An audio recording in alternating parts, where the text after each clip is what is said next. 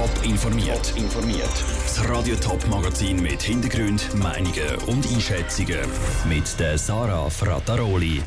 Wie das Coronavirus der Thurgauer Politiker im Wahlkampf einen Strich durch die Rechnung macht und wie die Polizei im Kanton Zürich die E-Bike-Unfall in den Griff bekommen, das sind zwei von den Themen im Top informiert.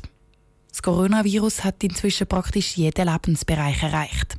Es beeinflusst den öffentlichen Verkehr, die planeten Ferien und auch die Wirtschaft. Und die Politik?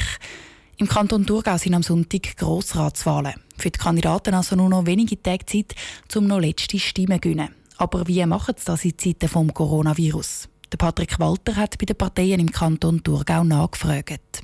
Bis zu den Wahlen im Kanton Thurgau geht es noch vier Tage. Höchste Zeit also für die Kandidaten und Parteien in Schlussspurt zu gehen. Der potenzielle Wähler geht die Hände schütteln, das widerspricht aber den Verhaltensempfehlungen, die das Bundesamt für Gesundheit herausgegeben hat. An die Vorgaben vom Bund wollen sich auch die Parteien halten, auch wenn es komisch ist, den Leuten nicht die Hand zu geben, wie Marina Bruckmann, die Bezirkspräsidentin der SP Arbon, sagt. Das ist sehr seltsam, also das merken wir ja auch im Alltag. Aber im Moment, also wissen es alle und sonst begründet man es auch, oder? Und, und gibt halt ein gutes Gesten ab. Das ist jetzt im Moment so und glaube ich wird auch überall akzeptiert. Bei der GLP verzichten die Kandidaten wegen Coronavirus darauf, zum Äpfel verteilen. Stattdessen sei es eine Idee gewesen, zum Desinfektionsmittel verteilen, erklärt Andreas Schelling von der GLP im Bezirk Frauenfeld. Aber es ist natürlich sehr schwierig, so Desinfektionsmittel zu beschaffen, weil das ist eigentlich schlicht unmöglich. Ich hätte gerne zum Beispiel so ein Desinfektionstüchli mit dem GLP-Logo drauf.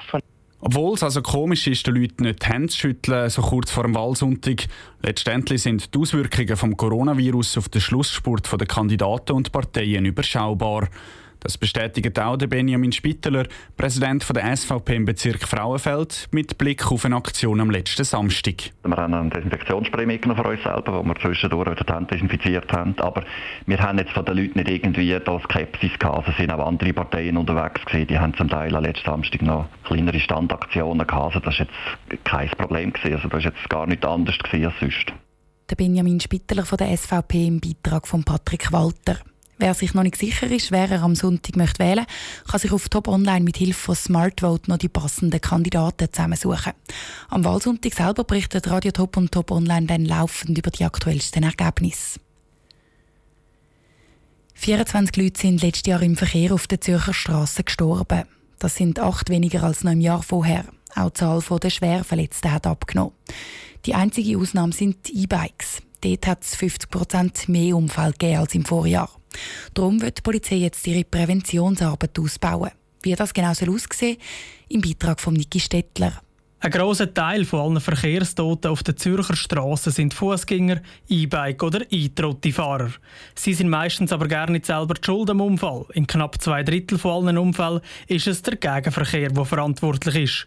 Meistens Autos.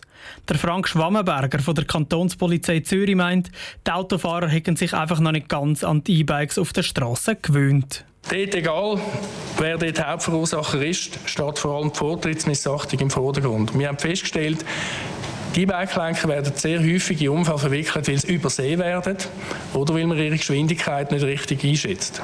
Diesen Unfall sagt die Kantonspolizei jetzt der Kampf an. Ein Teil der Prävention sind Videos. Jeden Tag verunfallt im Kanton Zürich eine Person mit einem E-Bike. Auch für mich als Unfallanalytiker sind das nicht nur Zahlen. In diesen Videos geht es vor allem darum, den Verkehrsteilnehmern zu zeigen, wie sie im Strassenverkehr auf sich aufmerksam machen können, sagt der Frank Schwammenberger. Wir tun die Themen Ausrüstung, Regeln, Fahrtechnik thematisieren. Das sind genau die Themen, die eben unfallrelevant sind. Sich eben schützen mit dem Helm, sich sichtbar machen, angepasst fahren, die Regeln beachten, das sind Kernaussagen.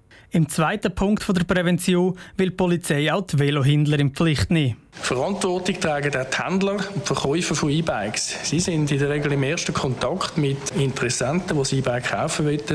Und es ist ganz wichtig, oder, dass sie dort gut informieren. Und es wäre auch schön, wenn sie vielleicht könnten auch eine Ausbildung anbieten, sich selber oder so eine vermitteln.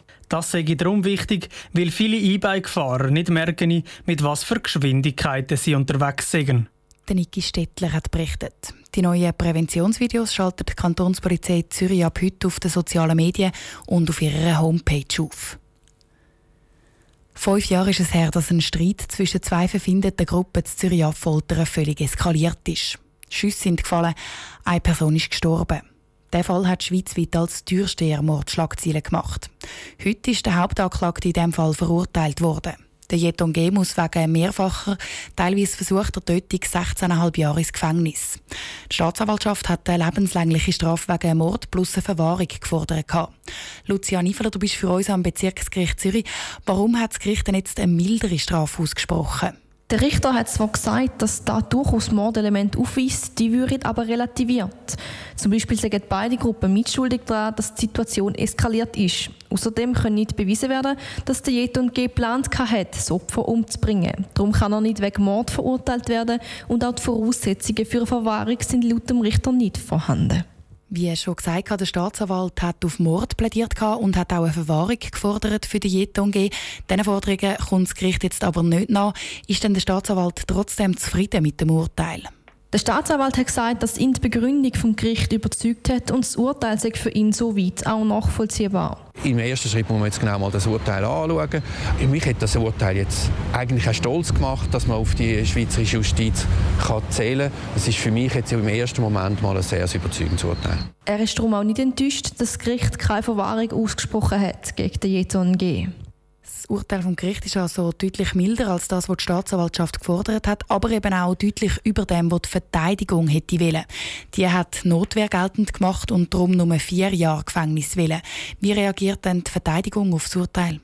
Sie reden von einem Schritt in die richtige Richtung. Jetzt müssen Sie aber das Urteil analysieren, wenn Sie die schriftliche Begründung haben, sagt der Pflichtverteidiger. Es hat einige Punkte, die jetzt auch nicht erwähnt worden sind in der Urteilseröffnung, wo wir durchaus finden, muss man noch kritisch hinterfragen, weil wir müssen uns doch vor Augen halten, dass der Prozess ist auf einer sehr prekären Grundlage geführt wurde. Wir haben die Akten kritisiert, die Untersuchungsführung kritisiert und das müssen wir jetzt noch genau anschauen. Ein von diesen Punkten ist, dass laut Ihnen immer noch nicht klar ist, wie viele Schüsse gefallen sind. Danke, Lucia Niffeler, direkt vom Bezirksgericht Zürich. Neben der Gefängnisstrafe muss der Jeton an vier Privatkläger insgesamt 58.000 Franken Genugtuung zahlen. Das Urteil vom Bezirksgericht Zürich ist noch nicht rechtskräftig. Ob es eine der Parteien oder sogar beide Seiten weiterziehen, das ist noch offen. Top informiert, auch als Podcast. Mehr Informationen gibt es auf toponline.ch.